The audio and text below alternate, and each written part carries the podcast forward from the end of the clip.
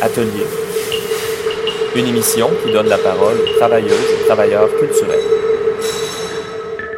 Bonsoir à tous et à toutes. Vous êtes à l'écoute de la 84e émission de Radio Atelier, votre magazine d'art actuel à CIBL. Mon nom est Benjamin Gialard et ce soir, nous avons une émission toute spéciale pour vous, organisée en partenariat avec le centre de production Diamond. On fait un focus sur des organismes culturels en Outaouais.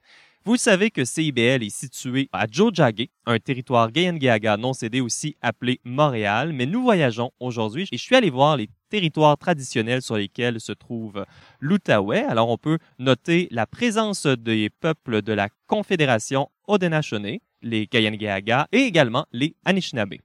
Nous reconnaissons toujours les droits et les responsabilités qui ont été conférés aux premiers peuples de l'île de la Tortue et on est solidaires à leur lutte qui sont aussi les nôtres. Alors, j'invite les auditeurs et les auditrices aussi à nous partager davantage d'informations à ce sujet, même à me corriger s'il y a besoin. Alors, pour présenter avec moi l'émission, j'ai le grand plaisir euh, d'accueillir la présidente du CA de Diamond, Anne-Marie Dumouchel. Bonsoir. Bonsoir. Alors, Anne-Marie, on, on, on, voulait faire cette euh, émission spéciale parce qu'il y a plein de choses super intéressantes qui se passent dans votre coin de pays, en Outaouais. Oui, absolument. Il y a beaucoup de projets, que ce soit dans la production euh, d'œuvres, des résidences, des projets de collaboration différentes institutions, différents artistes aussi, euh, en Outaouais, mais aussi avec de l'autre côté de la rivière, là, donc du côté d'Ottawa. Donc, beaucoup de projets, absolument. Et puis, ce soir, on va parler de sujets qui sont chers à Diamond, c'est-à-dire l'art sonore, l'art médiatique et l'art visuel. À Diamond, vous êtes un centre de production. Est-ce que tu peux nous présenter euh, rapidement un peu le, centre Diamond? Oui, donc le centre de production Diamond, cette année, donc en 2020, on célèbre notre 34e anniversaire. Donc, on s'inscrit dans cette euh, magnifique tradition des centres d'artistes autogérés. Donc, on travaille pour l'indépendance, pour le travail, la production des artistes en art médiatique. Donc, euh, on est né au milieu des années 80, à une époque où à Diamond, on voulait donner de, de l'espace aux artistes pour travailler leur photographie. Donc, on a débuté avec une chambre noire, mais au milieu des années 80, éventuellement 90, il y a d'autres médiums qui se sont... Ben oui, là, ça va maintenant vers toutes, plein, toutes sortes de technologies. Oui, absolument, toutes sortes de technologies. Donc, tranquillement, la vidéo s'est greffée à notre mandat, l'art sonore, l'art électronique, euh, les, les, nouveaux médias. Et voilà, on essaie de se tenir à jour pour répondre aux besoins des artistes en art médiatique au travers euh, des programmes de résidence, au travers euh, des rencontres d'artistes, des ateliers, l'allocation d'équipements aussi. Donc, on est là pour... Et maintenant, une émission de radio. Oui, une émission de radio, absolument. Ben,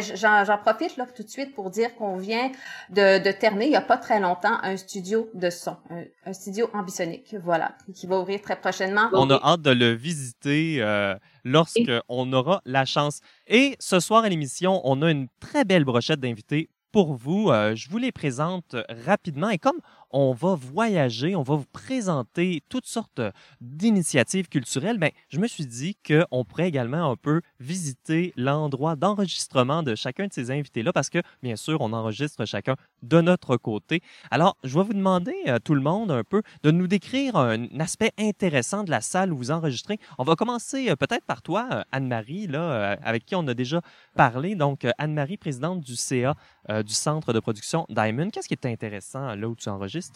Ben, en fait, j'ai adopté un petit chaton il y a pas très longtemps. Donc, cette chose-là bouge et puis là, je la vois monter sur euh, la table derrière moi. Donc, ça se peut qu'elle passe aussi euh, pas très très loin. Vous allez peut-être l'entendre, euh, peut-être même la voir. Donc, c'est ce que je dirais, le petit chat. Ah, ben, un petit chat, on adore ça. Annie-Christelle Copé, agente de développement de culture Outaouais. Qu'est-ce qui serait intéressant dans l'endroit où tu enregistres présentement? Ben, tout simplement, moi, je suis dans ma salle à manger et euh, ce que je trouve intéressant, c'est euh, mon globe. J'ai un globe terrestre et euh, c'est intéressant parce que, enfin, c'est un ancien, c'est une petite relique que j'ai découvert dans une dans une brocante.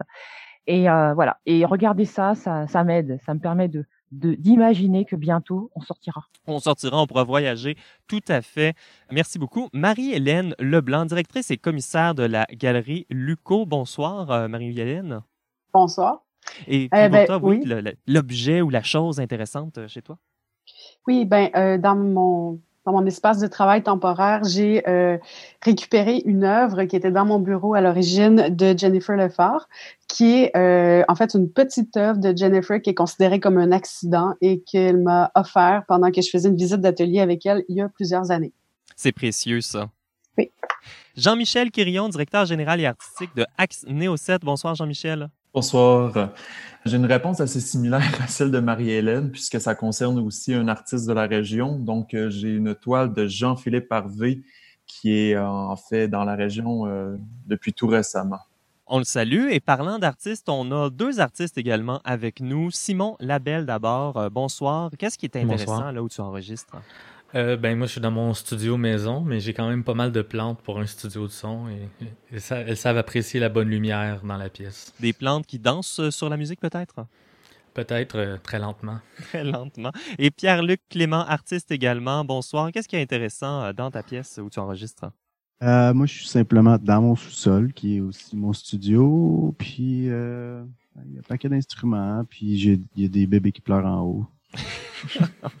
Alors, toutes sortes, toutes sortes de sons, euh, des bébés, des chats, des plantes, globes et plein d'autres choses. Merci tout le monde d'être avec nous ce soir. La musique a été choisie ce soir par le centre de production Diamond et on commence vers un extrait de la pièce Don't Question Me du groupe Scatter Clouds.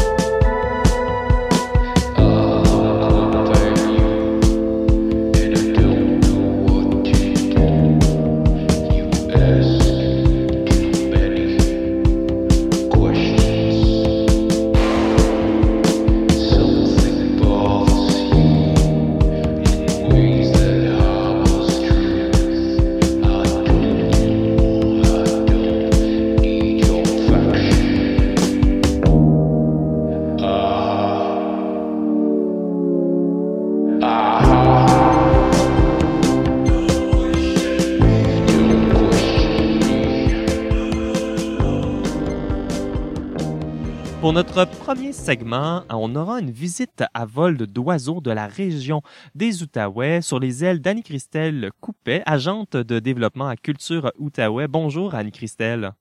Bonjour Benjamin. Culture Outaouais, on va présenter un peu l'organisme Culture Outaouais. Ça a euh, comme mandat d'accompagner et de soutenir les artistes, les écrivains et les travailleurs et travailleuses culturelles ainsi que les organismes culturels de l'Outaouais dans leur développement professionnel et dans la gestion de leurs euh, projets. Et tu vas nous présenter justement différentes initiatives de la région. Tu commences avec un premier projet qui nous vient de Wakefield. Tout à fait, Wakefield. Mais avant cela, euh, j'ai une question à te poser. Est-ce que ça t'arrive de penser à voix haute? À penser à voix haute, penser à voix haute. Ah, ben, je pense que c'est ce que je suis en train de faire présentement. Oui, ça m'arrive. Exactement. Bah, en fait, euh, c'est l'expérience que propose Nadia Ross, la directrice artistique de STO Union, euh, et c'est la conceptrice du projet qui s'appelle Out Loud, donc à voix haute. Euh, donc pour ceux qui ne connaissent pas STO Union, c'est une compagnie multidisciplinaire de création et de production et qui réunit des artistes de différents médiums. Donc le projet Out Loud, c'est quoi? C'est que ça donne accès à nos pensées, à, des, à nos histoires que nous pouvons nous raconter. Et en ce moment, en, cette période de confinement, ça, ça tombe vraiment à pic. Donc, euh, oui, nos pensées, on, est, on, reste avec nos pensées qui montent comme ça et qui nous habitent. Exactement. Donc c'est une mise à nu de nos pensées, nos pensées intimes. Et euh, c'est très naturel, c'est authentique. Euh, moi, je vous invite vraiment euh, à aller euh, sur le site de, de STO Union pour voir, pour découvrir ces, ces, ces visages qui nous parlent. Et ça, ça nous, ça déstabilise. C'est un bon moment pour dire que tous les liens là, des initiatives dont tu parles vont être au radioatelier.ca. Et donc ça, c'était une, initiative euh, sur Internet, euh, des, vidéos, des voix, mais il y a également des, choses plus poétiques ou euh, plus, comment pourrais-je dire, adressées. Mais en fait, je veux parler de la deuxième initiative que tu nous présentes. Ça a le titre poétique, c'est Lettre d'un présent précaire. Alors, qu'est-ce que c'est, Annie-Christelle? Alors, la lettre d'un présent précaire, c'est un projet qui est présenté par la galerie UCO. Et avec ce, projet-là, ils, euh, ils, ont invité un certain nombre de, de personnes qui ont eu l'occasion de collaborer avec eux à répondre à une question. Et euh, cette question euh, partait d'une, finalement, était un extrait d'une, c'est Anna Lowen Lowen Singh, une anthropologue, qui dans son ouvrage qui s'appelle Le champignon de la fin du monde, pose la question que faire quand votre monde votre monde commence à s'effondrer Donc ça, c'est une question vraiment, ça c'est la question. Une euh, question qui est très d'à propos euh, ces temps-ci. Exactement. Et donc le projet, euh, bah, il y a un certain nombre de personnes qui sont invitées à écrire, envoyer une lettre, une lettre pour répondre à cette question.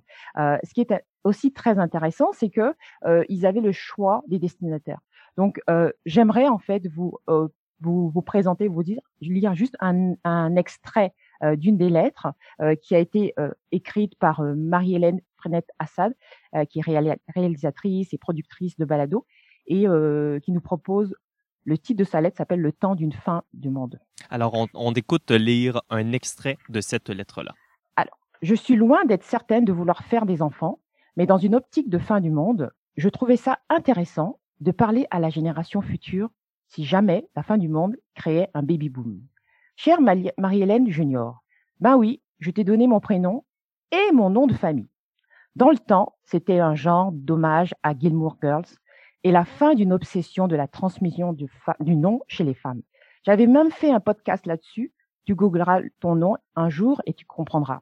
Tout ça pour dire qu'à un moment donné, tu risques d'arriver de l'école et me poser la grande question. Maman, c'était comment la fin du monde? C'était-tu le fun? Est-ce que c'était comme dans Star Wars? Bon là, Kid, maman va t'expliquer de quoi. Même si je suis très fière que tu fasses déjà référence à Star Wars, sache que la fin du monde, c'était toujours plus plat qu'on pense. Je n'avais pas connu d'autres fins du monde avant, mais celle du printemps 2020, je l'ai trouvée particulièrement longue et ennuyeuse. Au tout début, j'étais obligée d'annuler mon festival. C'était quand on pouvait encore un festival, Marie-Hélène. C'était quand on pouvait encore faire des rassemblements de plus de 250 personnes, des vraies personnes dans un vrai lieu. Je vais m'arrêter là. C'était juste, c'est un extrait que je vous partage comme ça, euh, et juste pour vous donner envie d'aller plus loin. Et, euh, et, tout ça, vous le trouvez euh, sur le site, en allant bien, bien entendu hein, sur le site de la Galerie UCO.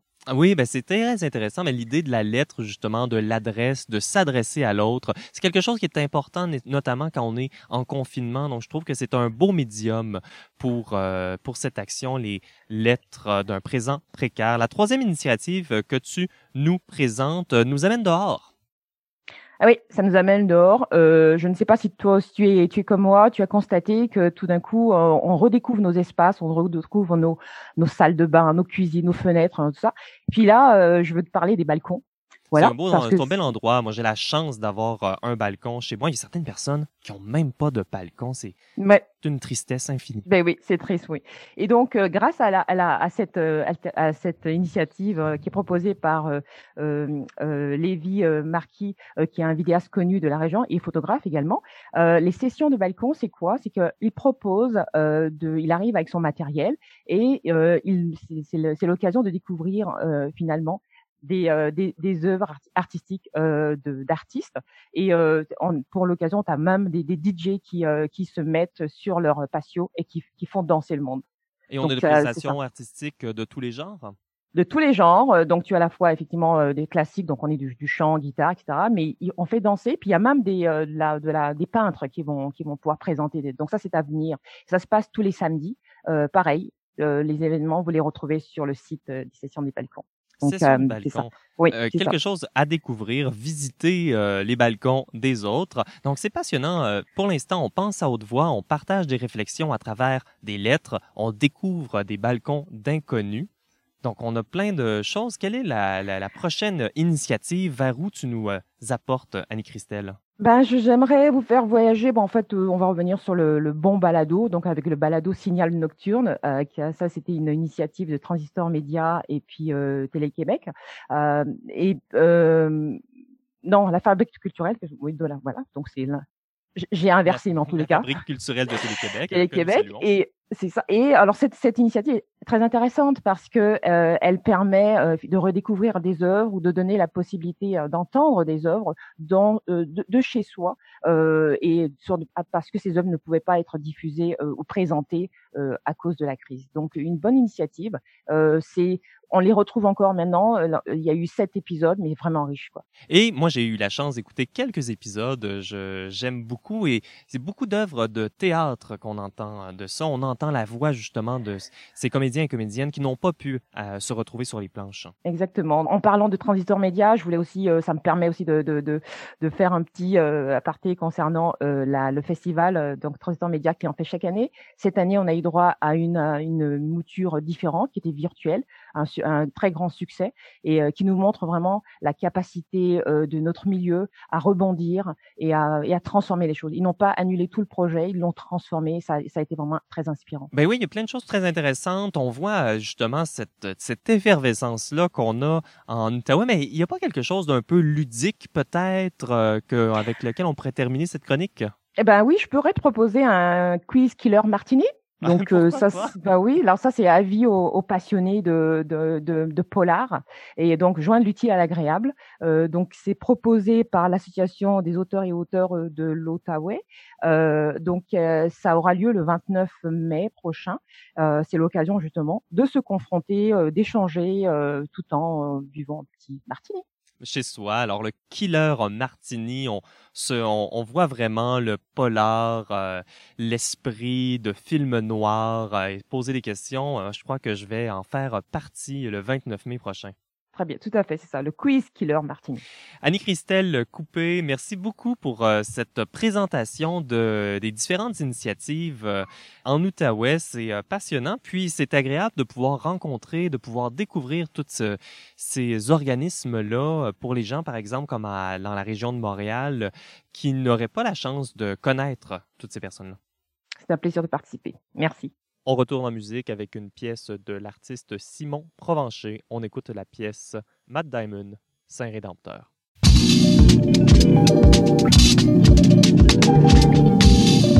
le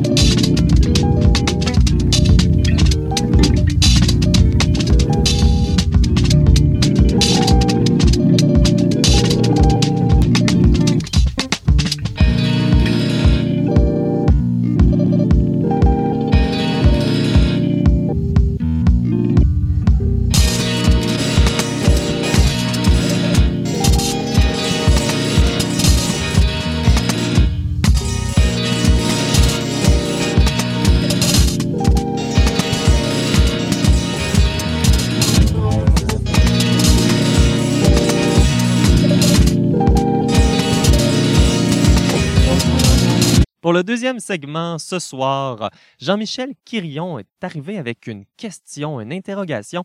Quelle serait l'exposition de demain? Jean-Michel, est-ce que tu peux nous présenter un peu ce thème pour cette première table ronde? Oui, tout à fait. En fait, euh, évidemment, il y a eu des discussions en, amont de l'émission, puis cette question, en fait, revient constamment à travers bon, les trois organismes qui sont représentés euh, ici ce soir, donc Axineo 7, Diamond et la Galerie UCO. Puis nous considérons en fait que ce n'est pas seulement de repenser l'exposition, mais c'est de réimaginer l'ensemble en fait de nos modes de production et notamment de diffusion, donc de présentation. Puis ça l'amène des questions très intéressantes. Quels sont les paramètres? Comment on diffuse euh, l'art? Euh, c'est fantastique. Vous, pensez à chacune de ces choses-là. Est-ce que vous pouvez nous présenter peut-être quelques initiatives que vous avez faites pour aborder cette question-là, de repenser l'exposition? Oui, tout à fait. En fait, euh, je ne sais pas si je pourrais euh, me permettre. Le centre de production Diamond a été euh, très bien présenté en fait par Anne-Marie en introduction. Je pourrais simplement vous mettre en contexte avec quelques mots sur Axneo 7 et la Galerie UCO. Puis ensuite, bon, on pourra parler de nos, de nos initiatives justement respectives qui diffèrent en fait de notre programmation habituelle. Donc, euh, Axneo 7 est un centre d'artistes euh, autogéré, engagé dans le développement et euh, le rayonnement de la réflexion et de la diffusion en art visuel. Donc, à travers c'est ça, notre programmation, euh, le centre se consacre au renouvellement des paramètres euh, des pratiques artistiques, à l'amélioration des conditions de production et la diversification des modes de présentation des arts actuels. Ça sonne pour la bien tout ça comme ça, Oui, ça sonne bien. Euh, pour la galerie UCO, en fait, c'est ça, l'Université du Québec en Outaouais, l'UCO, s'est doté d'une galerie universitaire en 2015 euh, issu justement de la mise sur pied du programme de la maîtrise en muséologie et euh, de pratique des arts de l'école multidisciplinaire de l'image. Donc, nommé la Galerie UCO, euh, mais communément en fait surnommé euh, la GUCO, euh, plus particulièrement ici à Gatineau. Celle-ci est un lieu de recherche et de diffusion en art contemporain qui se positionne tant par son engagement académique au sein de l'UCO, par la rigueur de sa programmation artistique que par son implication dans le contexte local, national et international. Oui, oui. C'était en fait, ouais, c'est des présentations assez, mais en même temps, ça, ça, le sujet. Donc, euh, comme vous pouvez le constater euh, à travers justement nos, nos trois missions, visions, euh, qui sont assez, assez différentes. Donc, nous contribuons tous les trois collectivement et respectivement justement à l'art dans son contexte, donc au niveau international, provincial et notamment, bon, régional, tout dépendamment. Donc, euh, rapidement, euh, pour 7 et Diamond, nous proposons en fait des, des programmes très spécifiques euh, qui sont voués aux artistes d'ailleurs, certes, mais aussi aux artistes d'ici.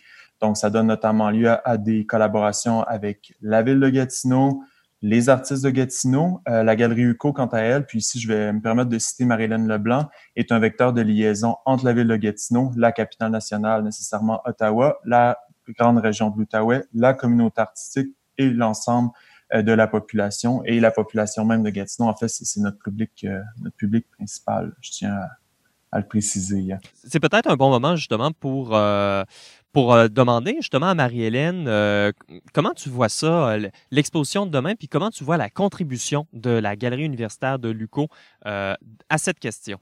Ben, en fait, euh, ce sujet-là m'interpelle particulièrement parce que euh, la galerie étant dans un, une institution académique, donc dans une université, dans le contexte actuel, on est face à énormément euh, de variables qui font qu'on risque de ne pas pouvoir réouvrir nos portes à, nos, à notre public avant euh, certainement l'hiver 2021. Donc, ça nous a mené à, la réflexion sur le fondement même, le cœur de notre mandat, qui est de produire de réfléchir et de faire des expositions. Et on s'est posé la question, mais comment garder euh, la notion d'exposition au cœur de nos réflexions, même si on peut pas en faire? Et donc, euh, en ce moment, euh, l'équipe réduite de la galerie, parce que je tiens quand même ici à souligner que l'équipe de la galerie, il y a eu quelques mises à pied temporaires dues à la situation actuelle et, et je, je, je m'ennuie vraiment de toute mon équipe. Ben oui, oui, totalement. Euh, mais donc, euh, oui, c'est ça, l'équipe qui, qui, travaille en ce moment, euh, on est à réfléchir sur euh, comment on va euh, réactiver l'exposition dans un contexte où il n'y en a pas. Et on trouve que c'est une, une, réflexion vraiment riche. La première des choses, en fait, c'est que pour des raisons très pragmatique, euh, la galerie doit être considérée comme un laboratoire de recherche-création par l'université pour qu'on puisse euh, avoir accès à nos espaces. Et la, la deuxième chose, c'est que euh, l'espace où tout le monde travaille à la galerie euh, fait 4 mètres carrés. Donc, on mmh. doit déplacer les bureaux des employés dans la galerie même. Donc, de devenir un espace de recherche devient quelque chose d'assez pertinent. Et euh, l'autre chose aussi, c'est qu'il y a une pratique, une, un historique de pratique d'exposition fermée qui nous intéresse beaucoup euh, dans l'art conceptuel. L'exposition euh, fermée, qu'est-ce que vous, tu veux dire par là, l'exposition fermée? Ben, euh, euh, littéralement des expositions fermées. Il y a eu une, une rétrospective des expositions fermées euh, faite par euh, le commissaire Mathieu Copland en 2016. Et un des exemples probants, en fait, de cette rétrospective-là était une exposition de Maria Hershon, qui avait été présentée à la euh, Gallery à Londres en 2016. Et donc, euh, elle a euh, son projet, c'était une commande d'œuvre et elle a littéralement fermé la galerie. Euh, les gens qui y travaillaient n'avaient plus le droit d'y travailler, euh, n'avaient plus accès à l'espace et bon, tout ça avec un enjeu économique, des réflexions sur les modes de travail Et si je me, si je crois bien, je crois que les employés restaient, euh, étaient payés en fait. Ils étaient euh, allés en vacances. Exactement. Euh, donc, c'était un geste conceptuel, critique, euh, qui, euh, euh, qui faisait une critique, en fait, de la production institutionnelle et des modes de consommation néolibéraux. Euh, pour nous, on trouve que c'est tout ça, en fait, tout ce type d'exposition-là. On peut penser aussi à Robert Barry, à Michel, à Michael Asher aussi, qui a fait de ce genre de, de propositions-là. Donc, on n'est pas les premiers à y penser, mais on pense à on envisage une proposition radicale pour euh, la prochaine année. C'est très intéressant tout ça, très intéressant tout ça. Anne-Marie Dumouchel, on va parler plus tard euh, justement d'art médiatique et des limites peut-être de l'Internet, mais pour rester à l'idée de l'exposition de demain, comment euh, votre, à votre centre à Diamond, vous repensez le concept d'exposition?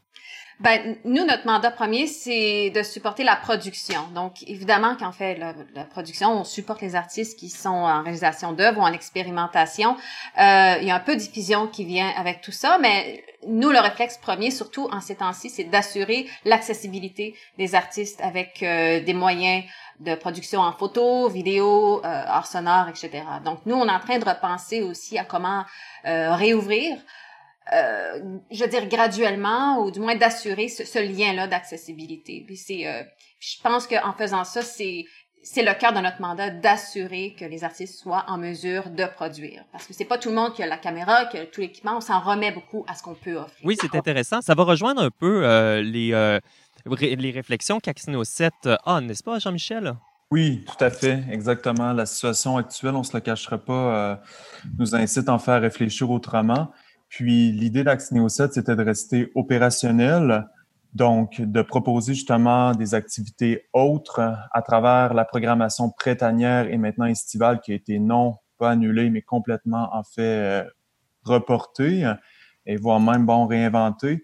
Donc Axneo 7 propose en fait une, une initiative à distance euh, pour justement continuer à se consacrer au renouvellement des paramètres des pratiques artistiques, améliorer euh, dans ces conditions difficiles vraiment les, les, les, conditions de production, puis justement réfléchir à la diversification des modes de présentation. Donc, nous avons proposé justement le projet autorésidence sous la forme d'un appel de dossier.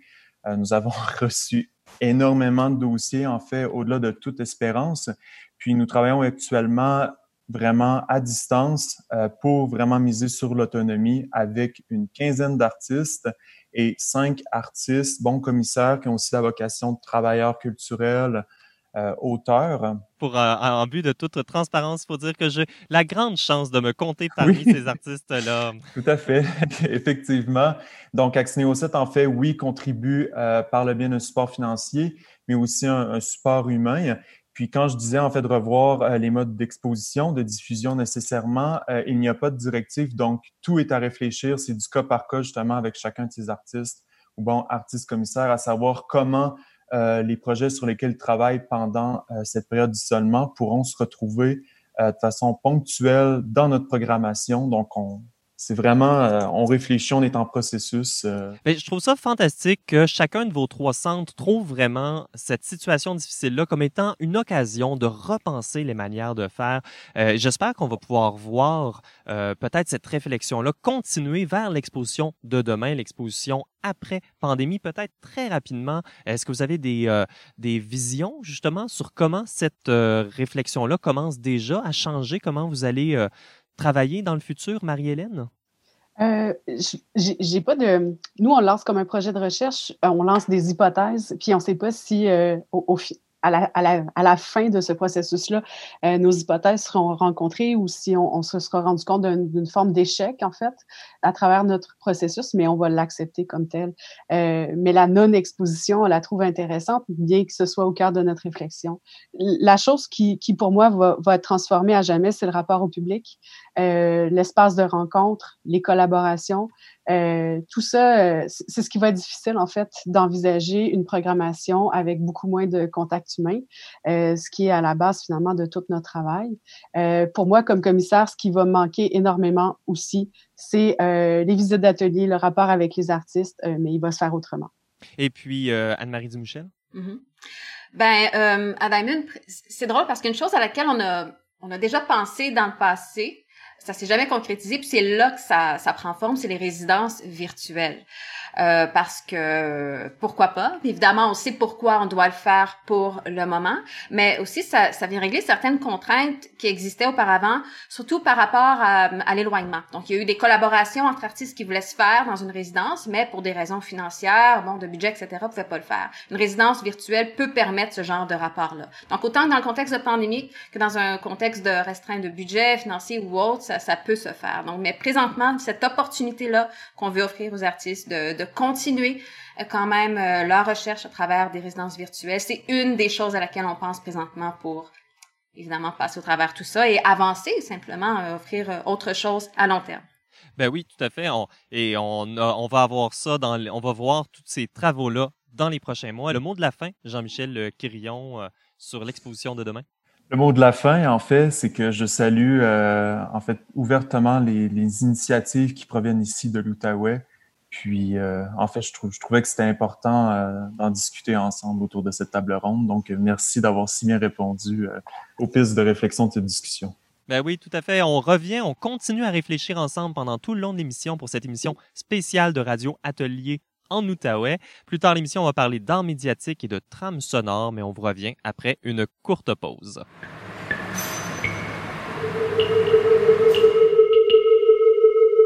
Vous êtes de retour à Radio Atelier, l'émission sur l'art actuel. Actuellement en confinement, nous sommes sur les ondes du CIBL 101.5. Mon nom est Benjamin J. Alors, on a une émission spéciale en Outaouais ce soir et on va parler de plein de choses extraordinaires. Vous allez pouvoir trouver tous les liens sur les sujets qu'on aborde au radioatelier.ca. Vous pouvez même réécouter toutes nos émissions sur ce site Internet. On vous rappelle également que Radio Atelier est sur votre appli balado préféré. Si vous aimez ce que vous écoutez, eh ben, partagez l'émission sur euh, les réseaux sociaux. Ça va grandement nous aider. Pour le troisième segment, ce soir, on parle d'art médiatique, mais attention, l'art médiatique n'est pas toujours numérique. Anne-Marie Dumouchel, ça c'est une réflexion que vous avez au Centre Diamond depuis un certain temps. Ben, en fait, depuis toujours, parce que c'est quelque chose qu'on justifie souvent, surtout pour euh, ceux, celles qui veulent en apprendre plus sur l'art médiatique. En 2020, ben, beaucoup de gens peuvent associer art médiatique et art numérique, alors que l'art numérique, tout ce qui concerne euh, l'écran, l'information, l'informatique, c'est une des branches qui évolué en fait au sein de l'art médiatique. Mais il y a quand même un certain retour vers les technologies plus analogues donc euh, la radio, art électronique, euh, etc. Donc c'est c'est c'est quand même très très riche. Euh, mais quand même présentement, euh, on en a parlé avec dans la section avec Jean-Michel. c'est une des choses qu'on pense aujourd'hui le, dans le contexte de, de, Covid et dans l'évolution naturelle des choses, c'est la diffusion en ligne et ça, en remet beaucoup à ce monde numérique pour diffuser, consommer ou créer des œuvres. Ça donne beaucoup d'opportunités, mais il y a une certaine homogénéisation avec l'art euh, l'art sur Internet.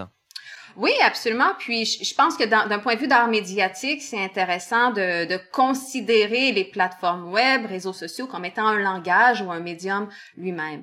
Mais lorsqu'on diffuse un projet sur le web ou à travers réseaux sociaux, qu'en est-il maintenant du, euh, du rôle des spectateurs? Donc c'est une chose par rapport à Diamond, présentement, laquelle je me pose cette question-là. Comment est-ce qu'on peut repenser ou réactiver ce, ce contact entre les artistes et les œuvres. D'un point de vue aussi artistique, moi, en tant qu'artiste, je pense à ça aussi. Donc, quelles sont les possibilités? Oui. Et on a la grande chance d'avoir Simon Labelle et Pierre-Luc Clément pour cette conversation avec nous, qui sont tous les deux des artistes. Alors, euh, Simon Labelle, je crois que tu avais justement déjà réfléchi à cette idée-là, cette distinction-là entre art médiatique, art numérique et le rôle du spectateur dans tout ça? Ben certainement que j'ai ouais, j'ai réfléchi un peu, mais euh, Pardon, j'ai déjà perdu le fil de mon idée. Tu m'as pris au dépourvu. On parlait avant l'émission, en fait, que pour toi, le son avait une, une capacité une dimension tactile et on pouvait d'une certaine manière reproduire son expérience à travers l'Internet. Il y a une partie de, de l'expérience sonore ou d'expérience musicale définitivement qui peut être reproduite à distance grâce au numérique, mais certainement que l'aspect euh, performatif euh, est, pas le même du tout euh, quand on n'est pas en, contact dans la même pièce que les, spectateurs. Pierre-Luc Clément, est-ce que c'est quelque chose également qui t'intéresse dans ta propre pratique?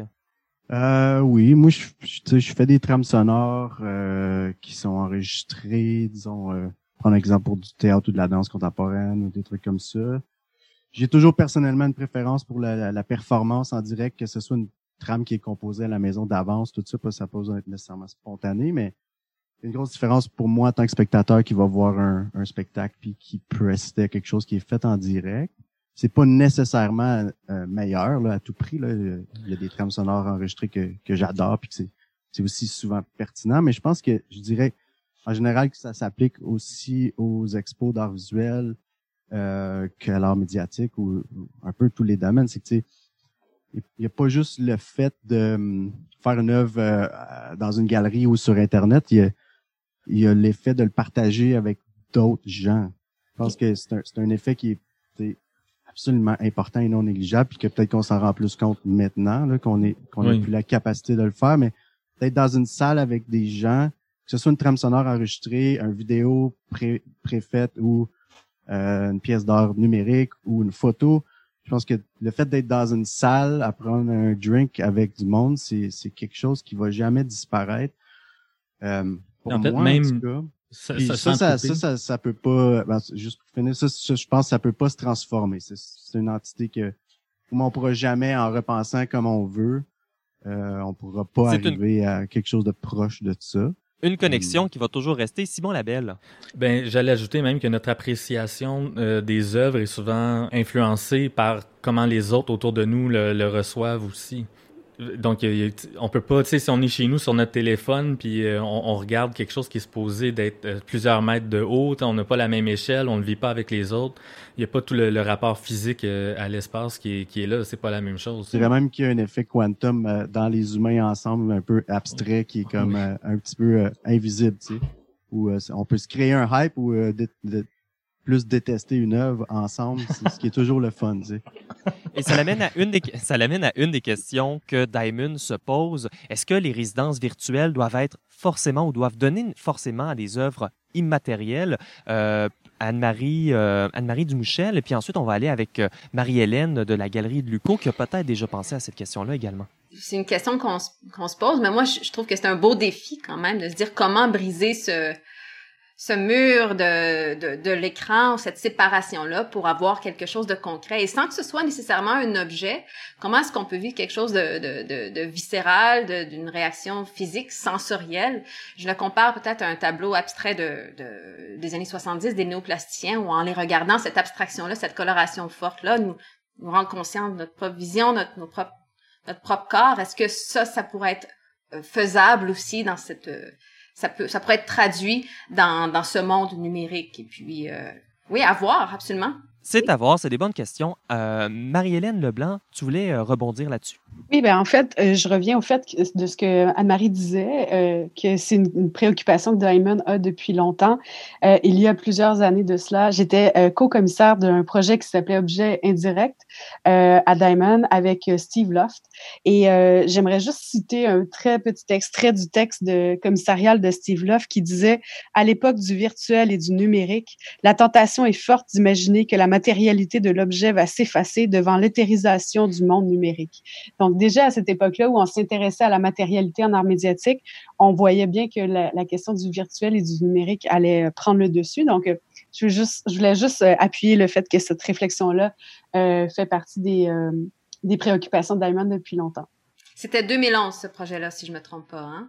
Euh, ouais. Moi, je veux ajouter quelque chose. Je parle. Oui, bien. Anne-Marie, tu as, dit quelque chose qui m'apparaît vraiment central à toute cette conversation, c'est que l'art numérique ou euh, à travers les, médias sociaux est une, est une, est une façon de communiquer l'art en soi.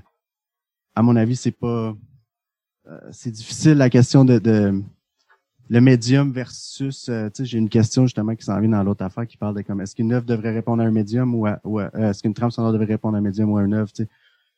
Je pense que l'art n'est pas numérique parce qu'elle est mise sur Internet, on sait tout. Fait qu'on a bien beau réfléchir à ça. Je pense que il y a une nuance absolument importante à ne pas perdre de vue. C'est central à toute cette conversation-là, à mon avis, c'est que euh, si c'est pas pertinent comme œuvre intrinsèquement à l'œuvre, ça changera pas. Ça, c'est mon avis personnel. Tu sais. Va pas devenir pertinente parce qu'on a réfléchi à comment on peut rendre le numérique plus, plus accessible ou, euh, ou euh, avec plus d'affect ou en tout cas, je sais pas si on me suit là.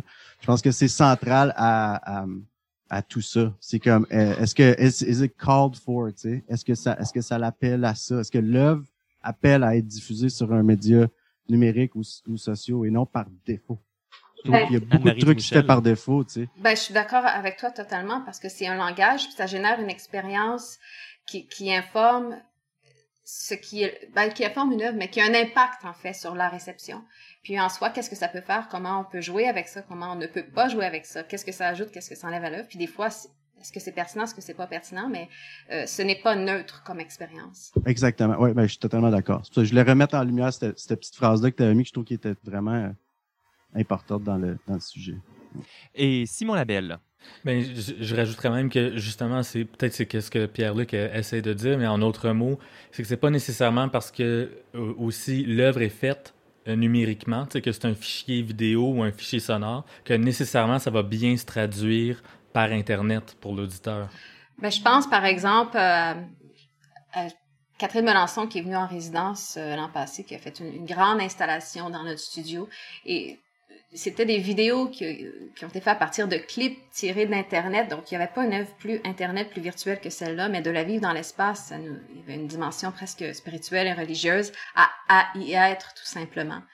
Donc, euh, on parlait de matérialité, on parlait d'expérience, de ça. Je trouve que c'est un, bel exemple d'œuvre qui, euh, qui, oui, aurait pu bien se prêter à cet espace du numérique, à, à cet écran-là, mais qui ne suffit pas euh, dans l'élaboration de l'œuvre elle-même, parce que l'expérience d'y être, d'être dans le noir, et on parlait d'être avec d'autres aussi, apportait tellement à l'œuvre qu'elle ne pourrait pas exister autrement. Et c'est intéressant d'avoir euh, cette conversation justement sur les besoins d'une œuvre et des médiums qui sont utilisés pour la transmettre ou pour la donner au public. Et c'est justement euh, peut-être une des conversations qui va se continuer dans notre dernier segment ensemble sur les trames sonores et leur rapport aux autres médiums. Mais avant, on va aller musique.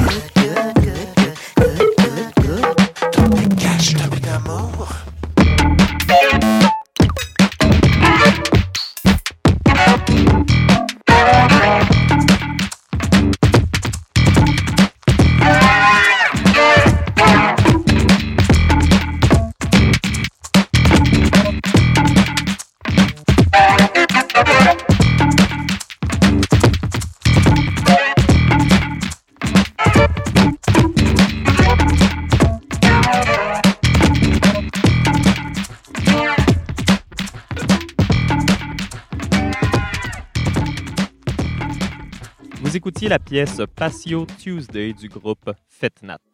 Pour le quatrième et dernier segment de notre émission spéciale Outaouais, on parle de trame sonore. C'est quelque chose qui est euh, très présent dans le paysage euh, de l'Outaouais. Ça amène des questions très intéressantes. Pierre-Luc Clément, c'est quelque chose justement que tu fais dans ta propre pratique en art sonore? Euh, oui, je pense que plutôt je fais de l'art sonore à travers ces pratiques-là. Pense pas que je fais de l'art sonore à proprement dit, là, comme d'autres artistes nécessairement. Euh, J'y touche un peu à, travers les les autres trucs que je fais dans mes dans mes euh, compositions avec les, les, groupes de musique euh, que je participe, dans les trames sonores pour la danse contemporaine, le théâtre contemporain, euh, la vidéo, ouais, poésie aussi. Fait que oui, effectivement, je touche je touche à, je touche à ça beaucoup. Et pourquoi la question d'une trame sonore est une question d'actualité? Est-ce que ça en est vraiment une? Je, je suis même pas sûr. Euh, est-ce que c'est une question d'actualité? Non, ben je pense que ce que Manon nous parlait, tu sais, en, prémisse de l'émission, c'était d'essayer de comprendre euh, un peu euh, pourquoi les trames sonores sont, sont, sont partout, tu sais, puis que c'est un peu dur de faire d'autres sortes ou d'appliquer d'autres disciplines sans avoir la part de la trame sonore. Des fois, effectivement, je trouve que c'est superflu puis que ce serait mieux de pas en mettre que de mettre ce qui se passe. Puis au contraire, des fois, je trouve que c'est il y a des choses extraordinaires dans des des petits trucs très simples qui peuvent se passer aussi. Tu sais. Pierre-Luc, moi, je, je, vais abonder dans ce que tu viens de, de, dire. Euh, en l'occurrence, en l'occurrence, en parlant de, en se souvenant de, de MILF, euh, MILF, du coup, cette, euh, cette, euh, pièce de théâtre, cette, pièce de théâtre mm-hmm. euh, magnifique dans laquelle, enfin, écrite par, enfin, entre, autres, il y a Marjolaine Beauchamp, mais je veux mettre l'accent sur la trame de cette, de, de, cette pièce, la trame sonore en l'occurrence, et puis c'est Pierre-Luc qui était aux commandes.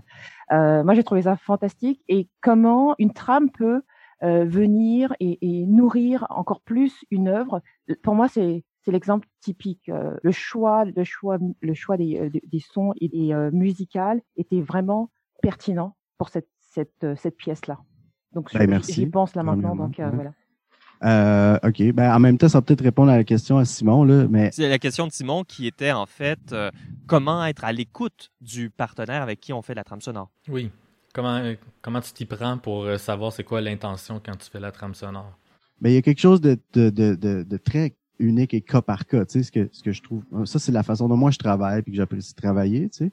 Analyser l'œuvre pendant un an, euh, là, j'avais le luxe parce qu'on avait, on n'a pas toujours ce luxe-là, là, mais avec cette pièce-là en particulier, j'ai eu le luxe d'analyser le texte, de parler avec la créatrice pendant longtemps. Donc, j'ai eu le grand luxe de, de penser puis d'avoir des mauvaises idées avant de trouver des bonnes idées. Puis, entre autres, c'est justement cette question-là que je me pose avant chaque œuvre que tu dois te poser, Simon aussi, tu sais, avant de créer une trame sonore c'est quoi ton espace dans cette œuvre-là, tu sais? Je tente toujours de créer une œuvre dans une œuvre sans accaparer, dénaturer ou compromettre l'intention de la création originale.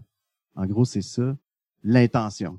Ensuite, ça peut prendre n'importe quelle forme. Par exemple, pour MILF, j'ai choisi euh, de prendre un peu l'idée de l'appropriation, qui est, un code qui est plutôt euh, reconnu en art visuel, tu sais, l'appropriation artistique je l'ai choisi parce que je trouvais que c'était exactement ce qu'il fallait qu'il se passe dans cette pièce-là, à mon avis. Donc, j'ai choisi des pièces qui trigger la mémoire affective des spectateurs. Je voulais aller chercher des pièces qu'on a toutes déjà entendues, mais on peut pas vraiment la nommer. Euh, je les ai transformées aussi, euh, imprimées sur vinyle, ralenties à la table tournante, c'est performé live. Les parts de death metal que je joue à guitare, c'est comme des, des genres de ça aussi une appropriation, c'est comme un FX Twin euh, remodelé. En tout cas, fait pour moi, ces questions-là viennent avant de faire une trame sonore. Comment ne pas accaparer, mais tout en créant une sorte d'œuvre dans une œuvre et non juste remplir un mandat. C'est des questions qui sont toujours contextuelles. Jean-Michel Quirion, je crois que tu avais également des exemples pour nous de trames sonores inspirantes. Oui, effectivement, j'avais deux, en fait, euh, deux exemples euh, qui ont été ou qui sont présentés ici. Euh, donc, d'une part, en fait, l'œuvre transatlantique de Caroline Monet, euh, qui est euh, présentée dans le cadre en fait de l'exposition internationale de la série de présentations d'art indigène en fait au Musée des Beaux-Arts du Canada. la trame sonore en fait Simon Guibard, ça rime si bien au visuel de Caroline Monet qui est en fait je dirais il est question de contemplation auditive. Donc, vraiment ce parallèle entre les deux. Puis un exemple, en fait, euh, lors de la dernière biennale, euh, en fait, d'art performatif à Axneo 7, donc PERF, Marc-Alexandre Reinhard a présenté la performance euh, On n'arrête pas le progrès. Puis encore là, une fois, la trame sonore était finalement générée durant la performance. Puis dans, dans, justement, c'était très processuel, puis ça a donné lieu à une trame sonore qui était très immersive. C'est des bonnes questions également. Simon Labelle, dans ton travail, parce que tu fais également des trames sonores. Oui. Est-ce que tu as une préférence, par exemple, par rapport au live, au direct, quelque chose qui se fait avec le médium qui est en train de se créer et quelque chose de préenregistré? Personnellement, c'est euh, pas arrivé très souvent que j'ai eu à faire en live pour le théâtre. Souvent, j'ai euh, fourni des, des, fichiers, mais même si j'ai une préférence pour le live parce que c'est dans la nature du théâtre d'être en direct, puis je trouve que souvent de donner des fichiers à la régie, ça enlève un peu ce, ce côté sans filet qui est intéressant euh, au théâtre. Alors j'ai une préférence pour ça, mais ça m'est pas arrivé euh, souvent de le faire. Et c'est intéressant également d'amener la question de la trame sonore dans des lieux d'exposition. Par exemple, Anne-Marie euh, Dumouchel ou euh, Jean-Michel, vous avez des espaces d'exposition. La question du son, c'est toujours une question complexe. Ça peut même fatiguer parfois les, les employés à entendre une trame sonore euh, tout le temps. Mm. Comment vous travaillez ça, Anne-Marie, dans, dans votre lieu d'exposition? Ben, à la lumière de ton dernier commentaire, on l'entend, puis les employés le vivent tout le temps. Nous, on, on est plus dans l'événement. Donc, il y, a une, soirée de présentation parce que c'est notre forme de diffusion. Et on est équipé pour le faire, il n'y a, pas de problème, mais ce n'est qu'une seule fois. Donc, il y a une seule fois dans le sens c'est un événement de soir euh, ou en journée. Donc, euh, il y a l'aspect un peu spécial, un peu ponctuel qui se produit. Mais pour le reste, je peux laisser Jean-Michel répondre à, ça. je pense que tu pourrais avoir un autre point de vue là-dessus. Oui, tout à fait. En même temps, c'est certain qu'il y, a certains sons bon, qui sont plus omniprésents dans le quotidien du travail. Mais Axnéo 7 reste un lieu de diffusion, puis justement par respect de l'intégrité euh, de la proposition de l'artiste, je crois que le son doit toujours être justement au volume adéquat, celui qui a été déterminé par l'artiste. je peux donner un exemple, en fait, où on a eu à s'adapter. À l'automne dernier, Alexis Bellavance a présenté une table, en fait, sur laquelle il y avait du charbon, puis il y avait une vibration. Simon, tu, tu me corriges si je me trompe, il y avait une vibration qui était émise par amplificateur finalement. il y avait un haut-parleur qui était collé sous la table. Donc, on ne parle pas nécessairement d'une résonance à, à l'œuvre elle-même, mais vraiment du bâtiment lui-même. Puis, euh, bon, ça, ça crée une, autre, une autre expérience de travail. Puis, c'est ça, ça s'inscrit dans notre, dans notre mission de, d'améliorer finalement puis de, de, promouvoir euh, les, conditions de diffusion. Et le son a cette capacité-là justement à accompagner, à venir travailler avec l'œuvre. Simon Labelle, tu as une réflexion là-dessus? Oui, parce que c'est un peu la, question initiale pour cette table ronde-là, de pas comme un peu pourquoi le son est toujours si présent. Puis je pense que c'est parce que le son amène une, dimension tactile, physique, viscérale euh, à, à d'autres œuvres. Euh, nos yeux, on peut les fermer, puis on peut imaginer autre chose, mais c'est très difficile de fermer nos oreilles. On a un rapport au réel qui est très ancré dans l'ouïe. Même euh, dans, le ventre de notre mère, on sentait déjà la vibration. C'est comme ça qu'on a appris le toucher avant même d'être né. Fait que je pense qu'il y a quelque chose de, très ancré en nous par rapport au son. Puis c'est cette sensibilité-là qui aide beaucoup à faire vivre les œuvres des autres euh, à appuyer d'une manière peut-être, je dirais, subconsciente les choses qui manqueraient dans l'œuvre initiale, mais pas, pas nécessairement un manque, mais juste ajouter une touche, une dimension plus pour venir appuyer le propos euh, d'une manière plus subtile. Pierre-Luc Clément, ces réflexions-là par rapport à l'importance du son dans euh, la plupart de nos interactions, pour ceux qui ont la possibilité euh, d'ouïr, quoique le son a cette capacité tactile également de créer des vibrations. Tout le monde a un rapport au son, mais en, en de conclusion, c'est quelque chose qui résonne avec ta pratique? Euh, oui, j'ai de la misère à répondre à ça. Je trouve que c'est ça, des, des... j'étais un peu, euh, j'étais un peu euh, fucking négatif, hein, mais je trouve que des fois c'est pas pertinent non plus. Tu sais, faut pas non plus s'inventer que la musique est toujours euh, super nécessaire dans toutes les formes là. Au fait, j'y crois pas. Je trouve que des fois elle est superflue, puis des fois elle fait pas sa job. Puis ce que j'aime, c'est quand que peu importe, disons la qualité ou, ou, l'expertise de quelqu'un qui le fait, qu'il y, ait, ait une réflexion derrière, puis qu'il y ait une intention. Hmm. Ça me dérange pas à quel point que c'est bien réussi souvent. Je pense que comme dans toute discipline, personnellement, ce qui m'intéresse, donc je dirais pas que c'est nécessaire à toute forme d'œuvre. Je pense que des fois c'est superflu, des fois ça l'est nécessaire. L'intention derrière et la réflexion est, ce qui est le breaker pour moi. Tu sais. Je crois que c'est un bon moment pour euh, mettre une fin à cette table ronde. Ça ramène à l'importance de la réflexion en, création, de l'intention. Merci beaucoup tout le monde d'avoir euh, été euh, présent pour toutes ces tables rondes et pour cette émission spéciale euh, de Radio Atelier en Outaouais. Merci Benjamin. Merci, Benjamin. Et on a une dernière pièce musicale pour vous ce soir. Question de sens à Kenogami du groupe Paraphonique. J'aimerais remercier Manon Larin-Picard et Jean-François Boulet de Diamond pour la coordination de cette émission spéciale Outaouais. Mon nom est Benjamin Gialard. Vous écoutez Radio Atelier au CIBL 101.5 et je vous dis à la semaine prochaine.